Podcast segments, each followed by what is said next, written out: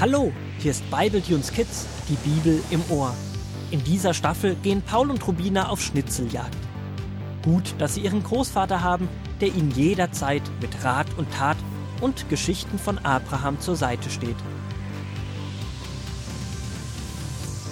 So auch heute, an diesem schnitzeljagdfreien Tag. Wobei so schnitzelfrei ist er gar nicht. Eigentlich sollte heute frei sein, doch dann haben Rubina und Paul den Brief vom nächsten Tag daliegen gesehen. Entweder dachten sie, dass es heute nun wohl doch eine Schnitzeljagd geben soll, oder sie haben sich gedacht, dass sie den morgigen Schatz ja auch heute schon finden können. Wie auch immer es wirklich war, funktionierte die Schnitzeljagd nicht besonders gut. Weder für die beiden Holzwurmgeschwister noch für den Großvater. Der hatte den Brief nämlich nur kurz liegen gelassen und war am Vorbereiten der Schnitzeljagd, als Paul und Rubina den Brief fanden und direkt loslegten. Sie kombinierten sich super durch die Aufgabe, doch plötzlich stolperten sie über den Großvater, der gerade den letzten Hinweis unter der alten Schreibtischlampe anbringen wollte. Die beiden Kinder hatten ihn eingeholt, und dann war die Sucherei auch schon beendet. Paul und Rubina tat ihre Vorschnelligkeit leid, und der Großvater entschuldigte sich für die Tollpatschigkeit, den Brief auf dem Tisch liegen gelassen zu haben. Böse war er seinen Enkel nicht, aber leider hatten sie dadurch das Puzzleteil von morgen jetzt schon. So wird die Schnitzeljagd morgen leider ausfallen müssen. Die drei Wutz haben es sich inzwischen gemütlich gemacht und können über das Missgeschick lachen. Gemeinsam lesen sie aus 1. Mose 21 die Verse 8 bis 21. Als Isaak so groß war, dass er nicht mehr von seiner Mutter gestillt werden musste, feierten sie ein großes Fest. Bei diesem Fest sah Sarah, wie Ismael, der Sohn ihrer Dienerin Hagar, mit Isaak spielte und sich über ihn lustig machte. Da sagte sie zu Abraham: Schick Hagar und ihren Sohn weg, ich will die beiden nicht mehr sehen.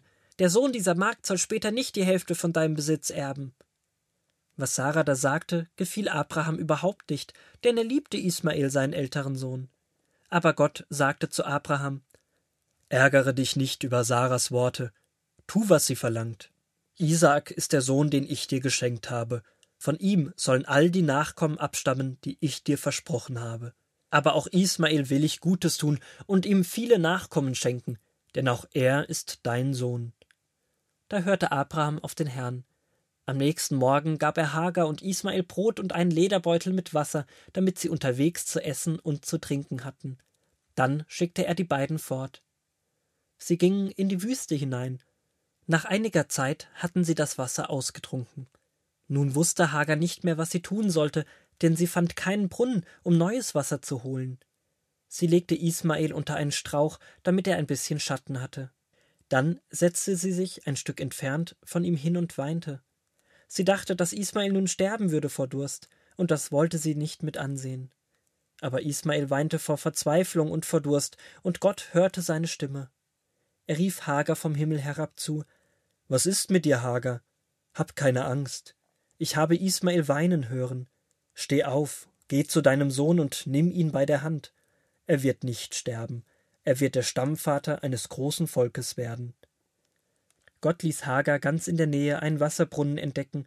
Sie stand auf, füllte ihren Lederbeutel mit frischem, kühlen Wasser und gab dem Jungen zu trinken. Gott beschützte Ismael auch weiterhin und tat ihm Gutes. Er wuchs heran, wurde ein guter Bogenschütze und blieb in der Wüstengegend wohnen.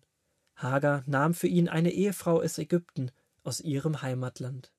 Was ein Durcheinander! Wieder die Geschichte zwischen Hagar und Sarah. Das hört wohl nie auf, einfach doof zu sein.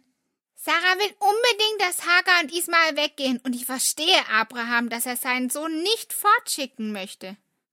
Zum Glück hat damals Gott Hagar schon versprochen, dass er für sie sorgen wird, und nun sagt er auch zu Abraham, dass er keine Angst um die zwei haben muss. Ich glaube, es hätte bestimmt einen mega oberwurmmäßigen Streit zwischen Abraham und Sarah gegeben, wenn Abraham Hagar und Ismael nicht weggeschickt hätte.